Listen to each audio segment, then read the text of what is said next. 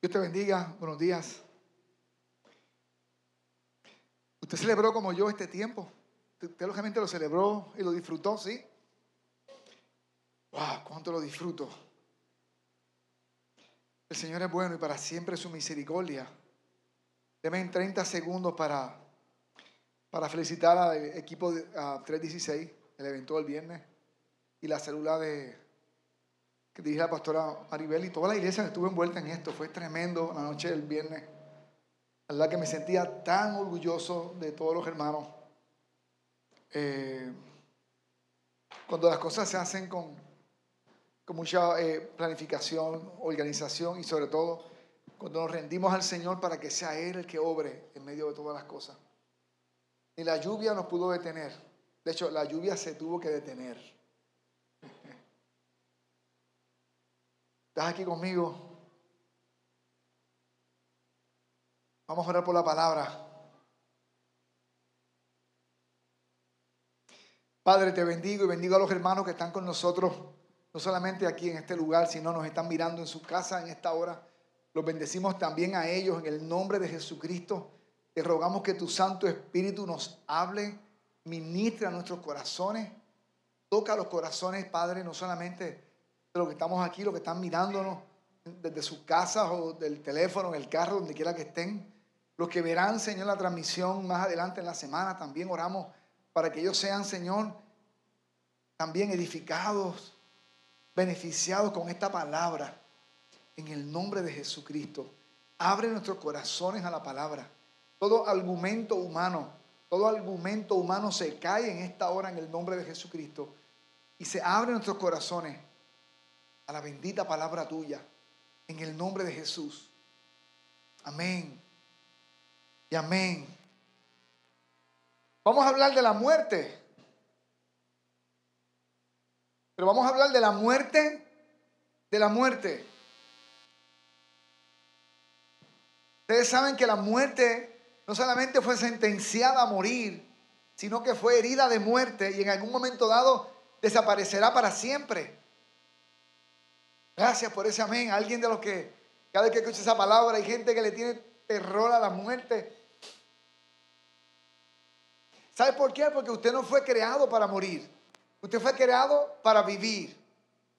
Pero es que, por eso es que dice la palabra que Dios es un Dios de vivos y no de muertos. Nuestro diseño siempre fue existir.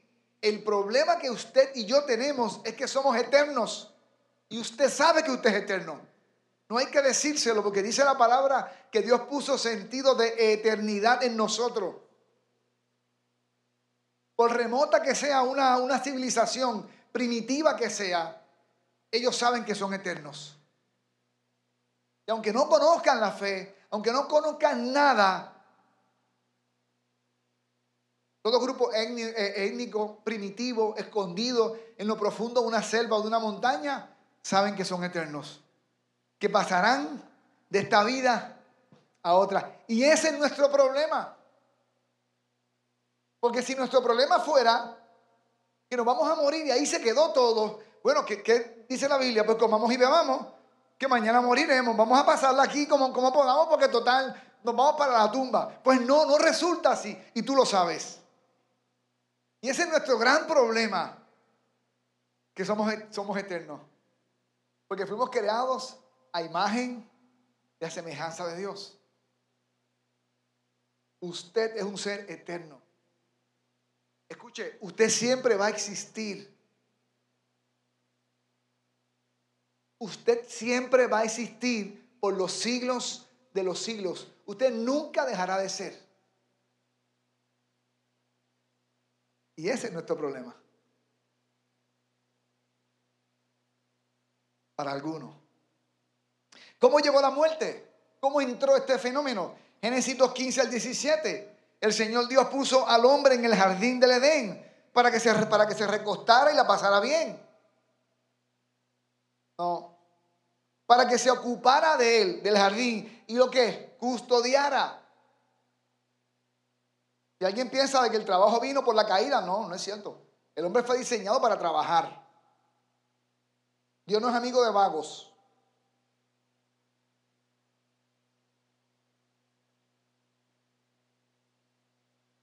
Así que desde el principio, Dios le dijo al hombre, te pongo en este lugar perfecto y hermoso. Cuídalo, manténlo bien, atiende todo esto. Tú estás a cargo. Te dio responsabilidad, mayordomía. Lo hizo mayordomo de todo lo que Dios creó en ese huerto. Pero el Señor Dios le advirtió, puedes comer libremente del fruto de cualquier árbol del huerto. Puedes coger todo lo que tú quieras. Todo está a tu mano.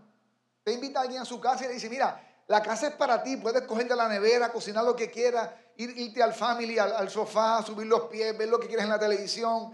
Utiliza todo lo que está en la casa, pero hay una oficina, un cuartico ahí, ahí no me puedes entrar. A usted se le ocurre pensar, oye, pero qué persona, este bien egoísta. ¿Te lo está dando todo? Pero Dios, nos pone siempre límites. Lo segundo que quiero que entiendas es que Dios nos hizo en libertad. Escuche, no hay libertad si no hay opción una o dos. Si solamente hay una opción, eso no es libertad. Usted va a un restaurante, ¿qué hay? Abre el menú y, no hay nada más que una sola oferta, la bandera. Está, amén, está bueno. Eso es libertad para escoger. No es libertad para escoger. ¿Por qué Dios puso el, árbol en el huerto? Entre todos esos árboles, puso ese árbol allí. Una, porque es Dios y hace las cosas como Él quiere. Y, y pone sus árboles en su casa donde Él quiere. Y dos, porque el hombre tenía que tomar una decisión. O yo te gobierno o tú te gobiernas. Si tú me obedeces, me estás diciendo, Señor, yo me voy a gobernar por eso. No tocaré ese árbol, porque usted es el que gobierna. Pero si yo lo toco, estoy diciendo, en mi vida mando yo. El asunto no era si Dios era real o no. Adán sabía que Dios era real. Adán caminaba, hablaba, vivía delante de Dios. La decisión era quién va a mandar en la vida de quién. Y Adán decidió que él iba a mandar en su vida. Y eso es un problema. Porque cuando nosotros mandamos en nuestra vida, mire el desastre que hacemos.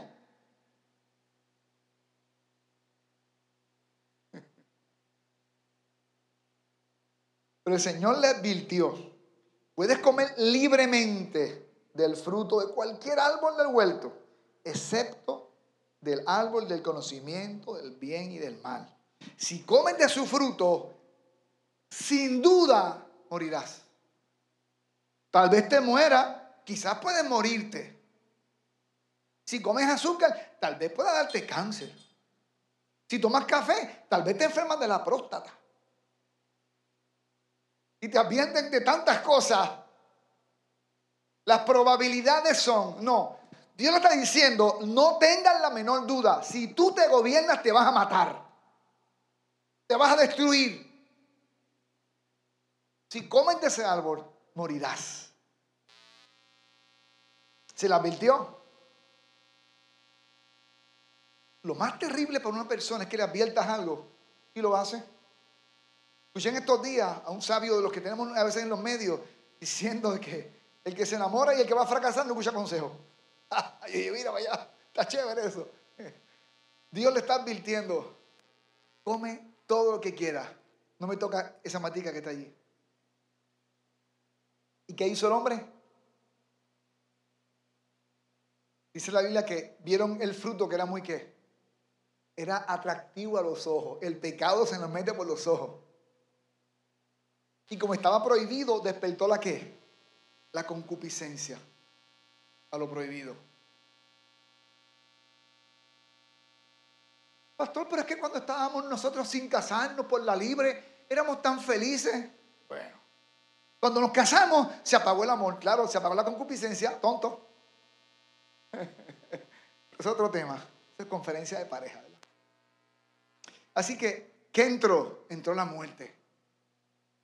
Adán y Eva comen del fruto que era atractivo y cayeron para atrás muertos? No. Si hay una matica de mango o una rama prendida de mango y yo la corto ¿Se muere rápido la mata de mango? No. ¿Las hojas se secan? No. ¿Los mangos se secan? No. Pero empieza un proceso progresivo de muerte. Ellos comieron y está todo bien. Ah, pero yo salí esta noche y yo me fui con una mujer que era la mía y no me morí. Y hasta nos emborrachamos y todo, mira, y seguí vivito y coleando. Así que como el efecto no se ve rápido, pensamos que, bueno, quizás Dios no dijo eso como él más o menos quería decirlo, lo interpreté mal. Entró la muerte. Los expulsaron de la presencia de Dios. Ahora bien, Dios hizo un anuncio por medio del profeta Oseas. Dios anunció que mataría la muerte. 13:14 el profeta Oseas. De la mano del Seol, Seol también puede ser infierno. Seol puede ser infierno, puede ser tumba. De la mano del Seol, ¿los que Los redimiré. Redimir es cuando algo está cuando algo está en una casa de empeño que se perdió, tú vas y lo que pagas y lo redimes y lo recuperas. Lo voy a recuperar, lo voy a comprar otra vez. Ustedes son míos, pero se me independizaron. Los voy a comprar porque son esclavos ahora de sus pasiones. Los voy a comprar y hacerlos míos otra vez. Esa es la oferta que hace. Y entonces le habla a la muerte. A ti a mí nos dice, los compraré y los libraré de qué? De la muerte. Y a la muerte le dice, oh muerte, yo seré tu muerte. Hasta aquí llegaste. ¿Saben por qué estamos, estamos reunidos cada domingo? Porque Jesús mató la muerte en su resurrección. Aleluya. No estás aquí para que la gente te vea. No estás aquí para ponchar con Dios. ¿Y por qué que brincan y salten y aplauden? Porque cuando mi equipo hace una carrera, yo brinco y celebro y salto. Cuando Cristo tira la piedra al suelo, tengo que brincar y celebrarlo. Salvo que esté jugando para los Lakers, pues puede llorar.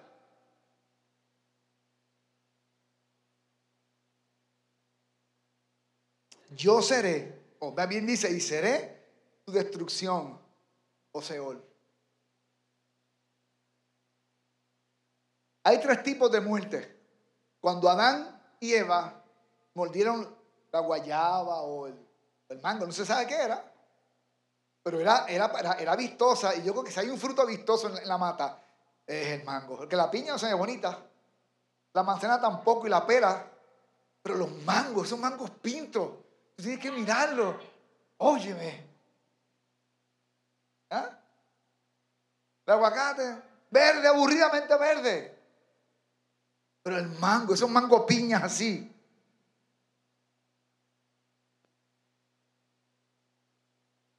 La primera muerte que entró fue la muerte física, de que vamos a hablar.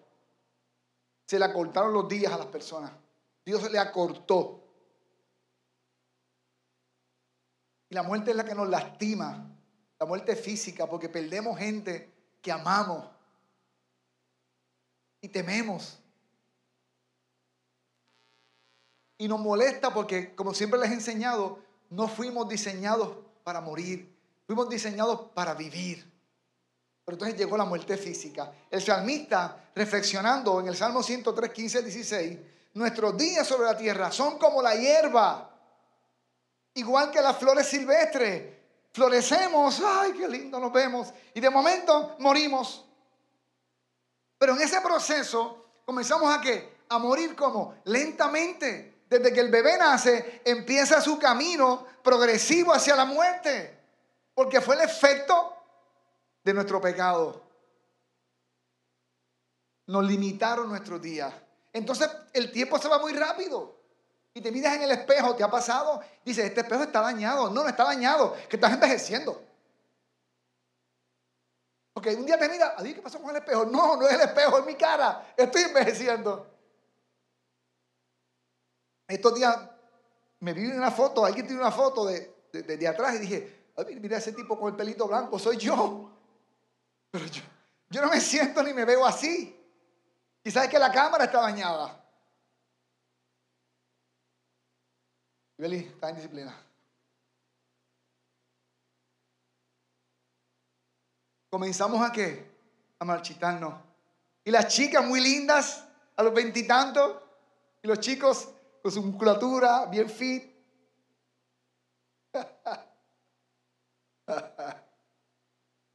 y con sus cabellos largos, algunos varones tú sabes lo más. Yo también lo tuve largo. Hasta que mi esposa le dio ocultarme el cabello. Y de momento, ay, se, nos fue. Y empieza a irse. Así que hazte tu curly y tu cosa mientras tenga. Yo también me hacía los míos. ¿Está conmigo aquí? 16 del mismo salmo. El viento sopla y desaparecemos como si nunca hubiéramos estado aquí.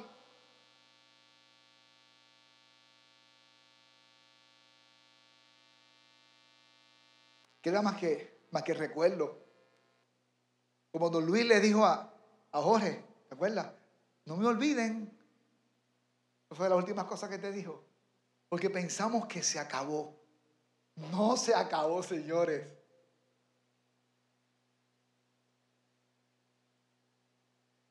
Se acabó. La segunda muerte, la muerte espiritual, esa no se siente. Esa no es tan contundente como la muerte física. Romanos 6, 23. Pues la paga que deja el pecado, la factura que deja el pecado es que es muerte. Pero yo peco y no me muero. Bueno, algunos pecan y se mueren. Así es la, pero no es, no es lo normal. Que puede robarle a su jefe, engañarle a la, embajada americana, engañar a, la, oficina de, de los impuestos. Usted puede hacer cualquier negocio de engaño y no se va a morir físicamente, no se va a morir. Pero la paga del pecado es muerte. Y dice en Romanos 3:23, todos hemos pecado y por eso estamos qué?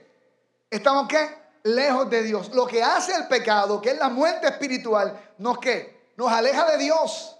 ¿Por qué nos aleja de Dios? Porque aunque Dios me ama, Dios es santo, su carácter es santo y a Dios le fastidia el pecado. Y la luz no mezcla ni con las sombras ni con las tinieblas. La luz no mezcla. Como agua y aceite no mezcla. Dios no mezcla por su santidad, por su carácter santo, no mezcla con, mi pecado. Por eso dice la Biblia, pongo otra vez en Romanos, en el 3.23, por eso dice la Biblia que estamos de Dios. Estamos lejos de Dios, sí, yo le temo, yo sé que Dios es real. Desde pequeño a mí me han llevado a una iglesia, no importa. Dios no tiene parientes lejanos, número uno. Para empezar, ni tiene nietos. Ni es por contacto como dentro de la política o dentro de los empleos y dentro de la... No, Dios, no brega así. Dios es un Dios ¿cómo? Personal. Pero Dios tiene que saber que, que, yo soy hijo de, mi papá, que, mi, papá es el hijo obispo, del, superintendente del concilio, manda fuego Señor. Eso te funciona aquí entre nosotros. Con Él no funciona así. Con Él no funciona así. Esto es relación directa. Así que el hombre está muerto como espiritualmente por causa de qué? Por causa del pecado. Sí, pero es que Dios es amor, claro, Dios es amor. También es justo y es santo. Dios no mezcla con nuestro pecado. Tercera muerte. Ya hablamos de la muerte física, la muerte espiritual. La tercera muerte es la muerte eterna.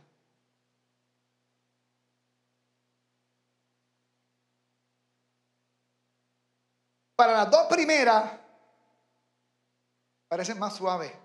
Esta es fuertísima. La muerte eterna. Si ya dijimos que la muerte espiritual es que separación de qué? de Dios y el hombre. La muerte física es separación de mi alma y de mi cuerpo. Pero la muerte eterna, vamos a ver qué es. Las tres muertes implican siempre separación. Muerte siempre implica separación. Te separas de algo. Del cuerpo, los que se mueren físicamente. De Dios, los que mueren en, el aspecto espiritual. La muerte eterna, Apocalipsis 21, 8. Pero los cobardes, Señor, pero hay, gente cobarde en el cielo, como Pedro, que cobarde era Pedro. estos cobardes son los que negaban a Cristo en el tiempo de Juan. Había una persecución tremenda. Los romanos asesinaban a los cristianos. Los judíos de la secta este, religiosa perseguían a los judíos que se, convirtieron y los mataban. Pero algunos negaban a Cristo y de eso está hablando él. Pero los cobardes, los que niegan a Cristo, los que el profesor está hablando de que el hombre vino del mono y baja la cabeza y, te quedas callado. Lo que los amigos hacen una burla de Dios en un conversatorio y, te quedas callado y no defiendes el honor de Dios. Pero los cobardes, los que niegan al Señor, los que sí pero no, a los que no confían en mí, porque me niegan, a los que hagan cosas terribles que no me agradan, a los que hayan que matado a otros, a los que tengan relaciones sexuales prohibidas, fuego fuera de la chimenea, como el gallo que anda por ahí pisando a todo lo que encuentra, a los que practican la brujería, prendiéndole velas a los santos y prendiéndole velas a los muertos, invocando muertos sobre tu vida. Y ahí Dios me sacó. A los que adoran falsos dioses, a los que viven en base a la mentira, los lanzaré al lago donde el azufre arde en llamas y se quedarán separados de mí para siempre. ¿Qué es muerte? Esa es la muerte eterna.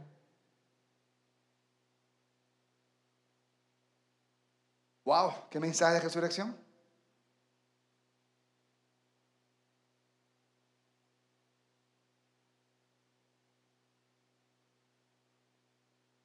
Separados de mí. No sé cómo es el infierno.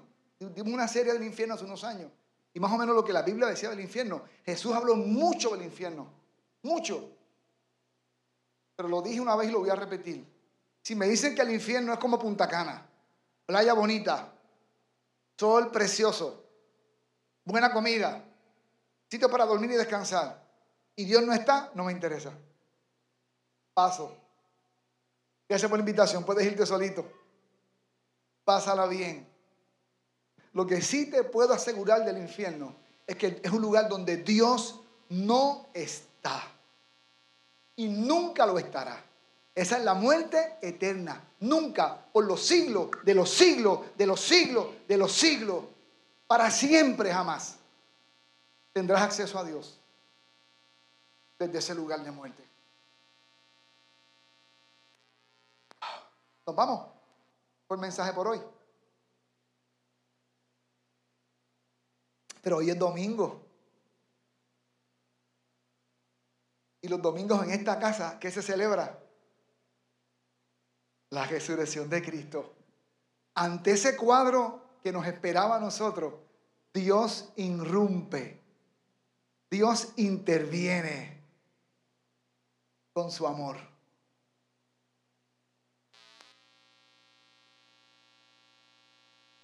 Escuche, hermano. La cruz no hace sentido si no te explico todo lo que te expliqué ahora. ¿Hace sentido la cruz ahora?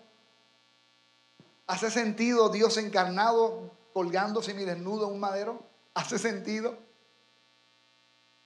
¿Hace sentido que cada mañana se le cante en esta casa, cada primer domingo, cada primer día de la semana se le celebre a Él? Y paremos nuestras vidas, nuestros viajes, nuestras agendas y estemos juntos aquí. ¿Vale la pena?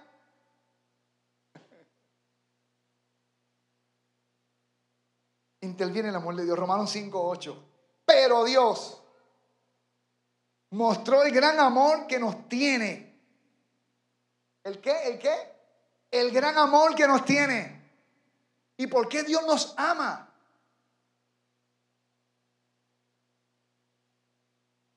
Por asunto de diseño. Ese espejo que no te gusta a veces porque ya, ¿verdad? Yo soy chino y hay mañanas que estoy así que digo, uy, mis ojos están ahí todavía. Porque se me cae toda la cara cuando despierto y digo, wow, tengo todavía ojos, sí, aquí están. Mi esposa está pensando en ponerme un tape aquí para poder, no sé qué va a pasar conmigo en unos años.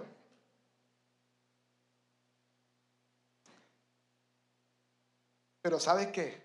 Frente al espejo, esa persona que va a ir progresivamente muriendo, fue creada de una manera única y singular.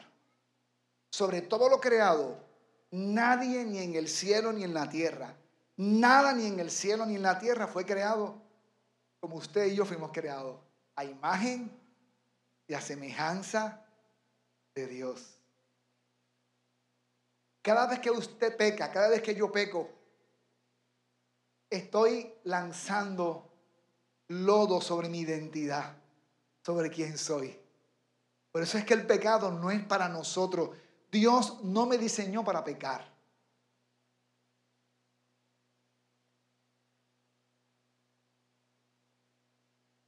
Pero Dios mostró el gran amor que nos tiene al enviar a Cristo a morir. ¿A qué lo mandó? A morir. ¿Por quién? Por nosotros. Cuando todavía éramos qué? Pecadores. No fue que él dijo, oye, pero mira, Popín, qué buen muchacho. Debería morir por él porque él es un buen muchacho. No, no, no. Él dijo, mira, Popín, qué necio es. Ahí como va, se va a destruir. Y va a terminar por los siglos de los siglos, ¿qué? Separado de mí. Tengo que ir por él. A comprarlo y a pagar la deuda que él tiene. ¿Cuál es la deuda? La muerte. Jesús fue a la cruz para que yo no fuera, para que tú no fueras. Tú merecías estar en la cruz. Yo merecía estar en la cruz. Pero ¿sabes qué? Si yo muero, la tumba se queda intacta. Bueno, llena de gusanitos. Pero si Cristo padecía y moría por mí, ¿qué iba a pasar con la tumba? Y con la muerte sería derrotada. Amén. Entonces, dice Pablo y Romano, ya que hemos sido hechos justos, no que lo somos, Cristo nos hace justos a los ojos de Dios. ¿Por qué? Por la sangre de Cristo que derramó en la cruz. Con toda seguridad. ¿Se acuerdan que le dijo a Adán? Si comes esto, sin duda te vas a morir. Pero la Biblia dice, si recibes a Cristo, sin duda, con toda seguridad, Él nos salvará de la condenación de Dios de la muerte eterna, ¿quién nos va a salvar? Cristo nos va a salvar. Fíjate, Dios nos pone en la misma posición de Adán. Adán escoge, ¿gobiernas tú o yo? ¿Y Adán qué dijo? Mando yo, en mi vida mando yo, hago con mi cuerpo lo que quiera, con mi vida lo que quiera. ¿Cuántos decíamos eso? Oye, lo bien que nos iba a nosotros con eso. Ahora nos pone otra vez. Popín escoge, ¿Cristo gobierna o tú gobiernas? Voy a decirle algo. Hay muchos evangélicos que siguen ellos gobernando su vida. Esto no es un, título que le damos a Cristo honorífico. Cristo es mi rey. Sí, como a fulanito le dieron un doctorado de la universidad tal, que no es es algo simbólico. No funciona así. Si le has rendido tu vida a Cristo, con toda seguridad, Él nos salvará de la condenación eterna.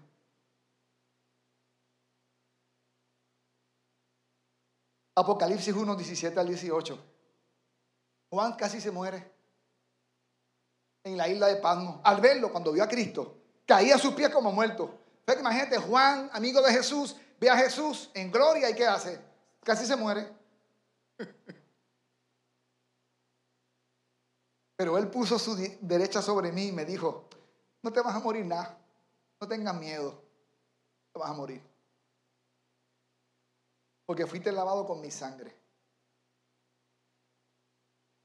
Yo soy el primero y el último. Y estoy vivo. Estuve muerto, pero ahora vivo para siempre. Y tengo poder sobre qué? Sobre la muerte. ¿Quién tiene poder sobre la muerte? Jesús. ¿Qué celebramos hoy? Cada domingo, una vez al año, cada domingo, cada primer día de la semana, celebramos la resurrección de Cristo. La victoria aplastante de Cristo. Y usted dirá, pero es que la muerte no ha muerto todavía, porque la muerte está muriendo como progresivamente hasta en el tiempo que Dios ya designó en su conocimiento previo de las cosas. El apóstol Pablo, verso 54, 1 Corintios 15, la muerte ha sido destruida, dice Pablo. ¿Dónde está ahora su victoria? Se está burlando de ellos. Se está burlando de la muerte. ¿Dónde está muerte tu victoria? Cristo ya te derrotó en la cruz. ¿Dónde está su poder? ¿Para qué? Herirnos Porque la muerte nos hiere. Cuando perdemos a alguien amado, quedamos devastados. Es una herida. Pero tengamos paz, porque Cristo se levantó entre los muertos. Y sigue diciendo Pablo, el pecado produce qué? La muerte. Y existe porque hay una ley.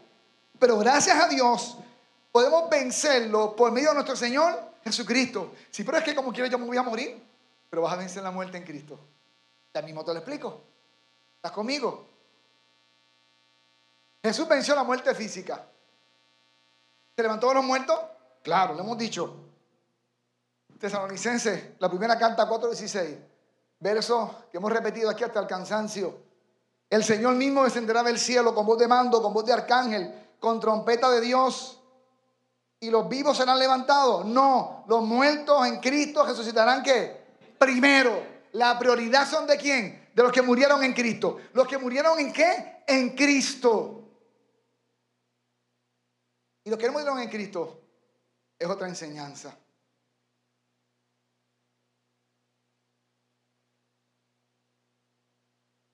Que no es el caso. Y no es necesario. Jesús venció la muerte física. Y escucha, nuestros hermanos en Cristo que murieron, nuestros amados hermanos en Cristo que murieron, un día se van a levantar. Porque Jesús dijo que los va a levantar. Sí, pero van dos mil años. Mañana está más cerca. Un día menos mañana. Pero hay una promesa. Por eso es que los, que los cristianos no quemamos el cuerpo aunque está de moda. Enterramos el cuerpo. Esperando la resurrección. Es un testimonio público. Como los antiguos, como Abraham. Compró una cueva. Lo único que compró Abraham fue una cueva. Lo único de su propiedad que tuvo Abraham, a quien Dios le prometió tierra y tierra, una cuevita tuvo Abraham. Fue su única propiedad, un nicho para enterrar a su, esposa, enterrarse él. Porque en ese enterramiento estaban esperando la resurrección los muertos. Estaban esperando al que prometió que iba a matar la muerte.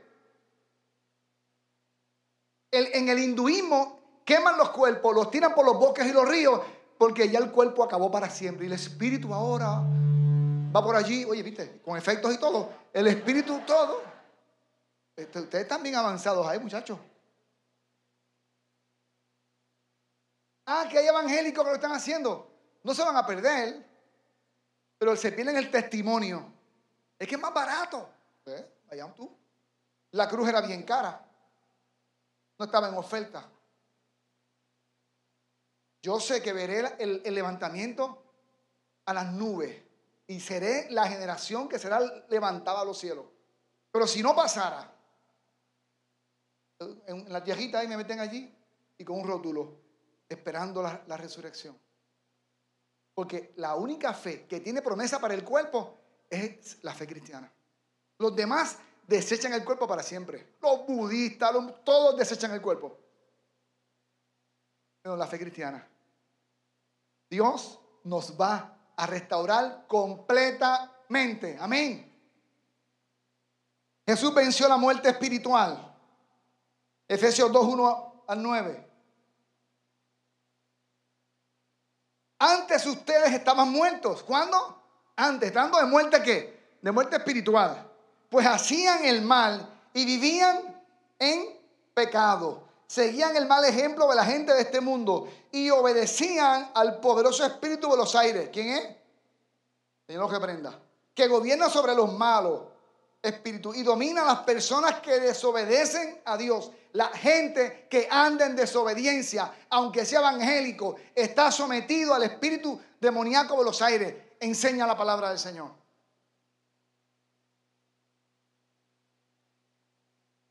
Pero yo no siento al diablo que me está controlando. Claro, como no sientes tampoco la sangre por tus venas corriendo. Y la tienes bien cerquita. ¿Y cómo sé que son obras demoníacas? Mira el fruto de tu vida. Mira a tu esposa, a tus hijos, a tu esposo, a tus padres. Cuando es obra de Dios, se benefician tus padres, tus hijos, los hermanos, la, este, la comunidad. Todo obra del diablo lastima a las personas. Y hay padres que hacen mucho daño a sus hijos. Y están viviendo la vida loca y la vida de placer en placer, dañando a sus hijos, sus nietos, dañando a la gente. Por causa de que viven conforme a sus pasiones.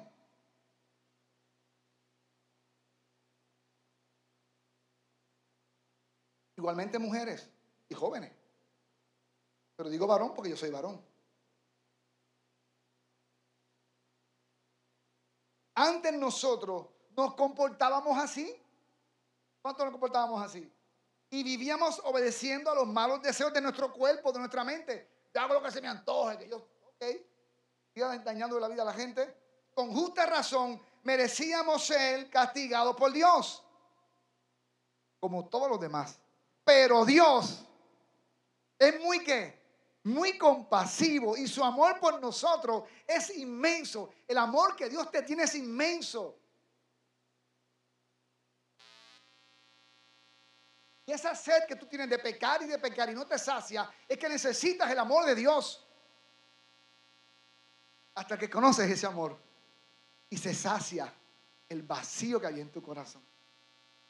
Por eso, dice Pablo, aunque estábamos muertos lejos de Dios, por culpa de nuestro pecado, no por culpa de Dios, Él nos dio vida al resucitar a Cristo. ¿Cuánto bendice al Señor? Aleluya. Canta. Nos hemos salvado gracias al amor de Dios. Dios al resucitar a Cristo nos resucitó y nos dio vida juntamente con Él. Nos dio un lugar en donde dice aquí, nos dio un lugar en el cielo. ¿Qué es el cielo? Lugar donde Dios mora. ¿Y dónde queda? Donde Dios mora.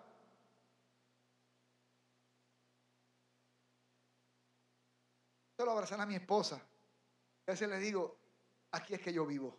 Este es mi lugar. Aquí es que yo vivo.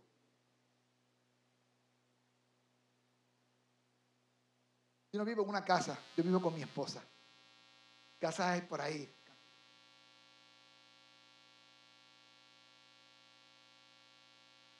¿Dónde es el cielo? Donde Dios mora. ¿Cómo es? Debe ser lindo, porque Dios es hermoso. Hizo esto, dice Pablo, para mostrar en el futuro la bondad y el gran amor con que nos amó por medio de quién? De Jesucristo. Ustedes han sido salvados.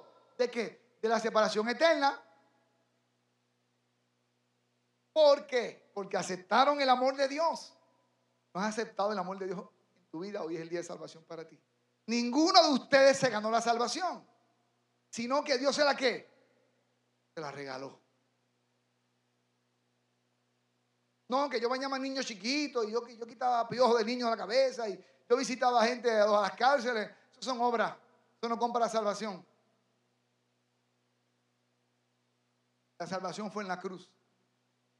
Porque mis obras son insuficientes. Porque mi pecado es grande.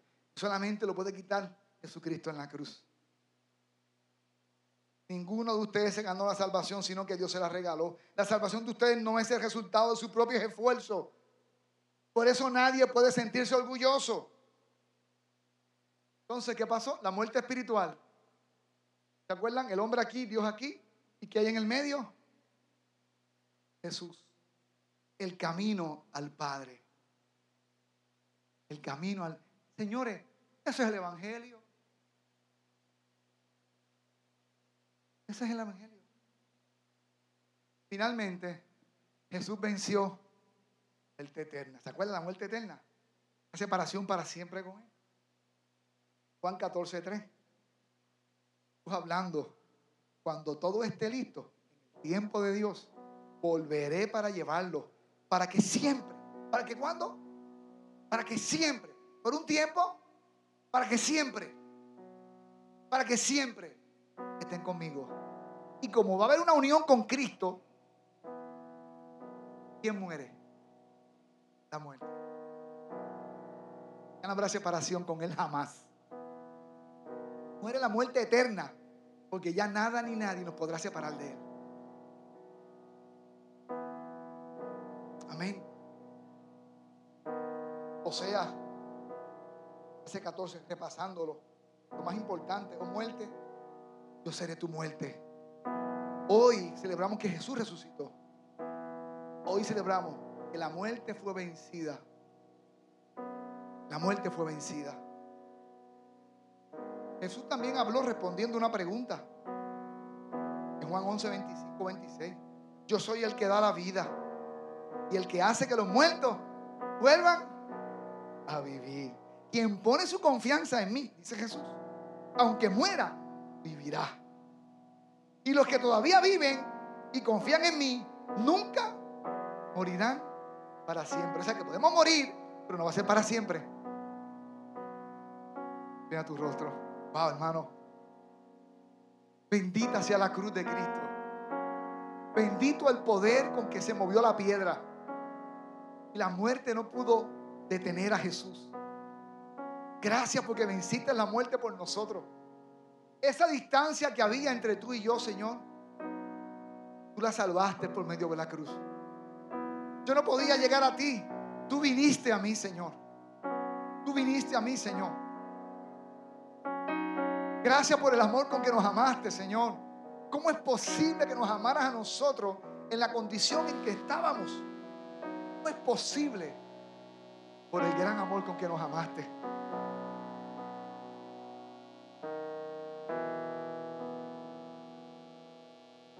Y todavía no le has entregado tu vida a Jesucristo. Si todavía no le has entregado tu vida a Jesucristo. Hoy es el día de salvación para ti. Eso que estás sintiendo en tu corazón, es el Espíritu de Dios hablándote. Sabes que las cosas no están bien. Aunque por fuera puede parecer que sí. Necesitas entregarle tu vida a Jesús. ¿Pero por qué? Porque Él te creó para Él. Dios nos creó un principio para vivir con Él. Y por vivir a nuestra manera nos hemos apartado de Él. Estamos en nuestra vida y nos hemos alejado de Él. Y si estás aquí con nosotros y hoy quieres recibir a Cristo, haz lo que yo hice muchos años atrás. Ahí donde estás sentado, sentada, levanta tu mano como señal que hoy le quieres entregar tu vida a Jesús. Habrá alguien que hoy dice, yo le entrego mi vida a Jesús. Dios te bendiga. Dios te bendiga. Acá, Jorge, acércate a. Allá hay una jovencita. ¿Puede acercar a alguna hermanita, por favor? Jessica, ¿dónde está jovencita? Alguien que se acerque a ella. Gracias. Sí, sí, también. Ambas, Rosa, ven, vayan ambas. Alguien más dice, yo quiero recibir a Jesús. Yo quiero experimentar el amor de Dios. Alguien más dice, yo recibo a Jesús. Yo quiero que Jesús venga a mi vida, me lave con su sangre preciosa y vivir con Él para siempre.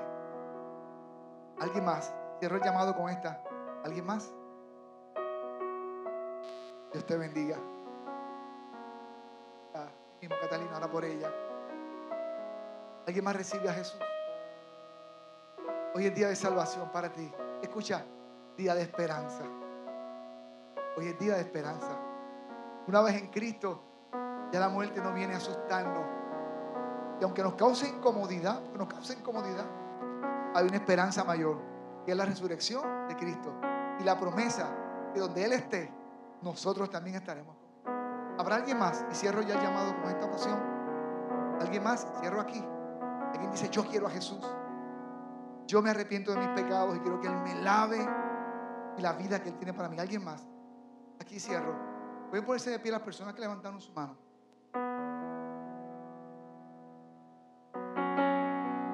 Háblate con ella, no lo dejen solito allí. Señor, gracias, gracias por ello. Gracias, gracias. Si alguien todavía se ha quedado con deseo, párate.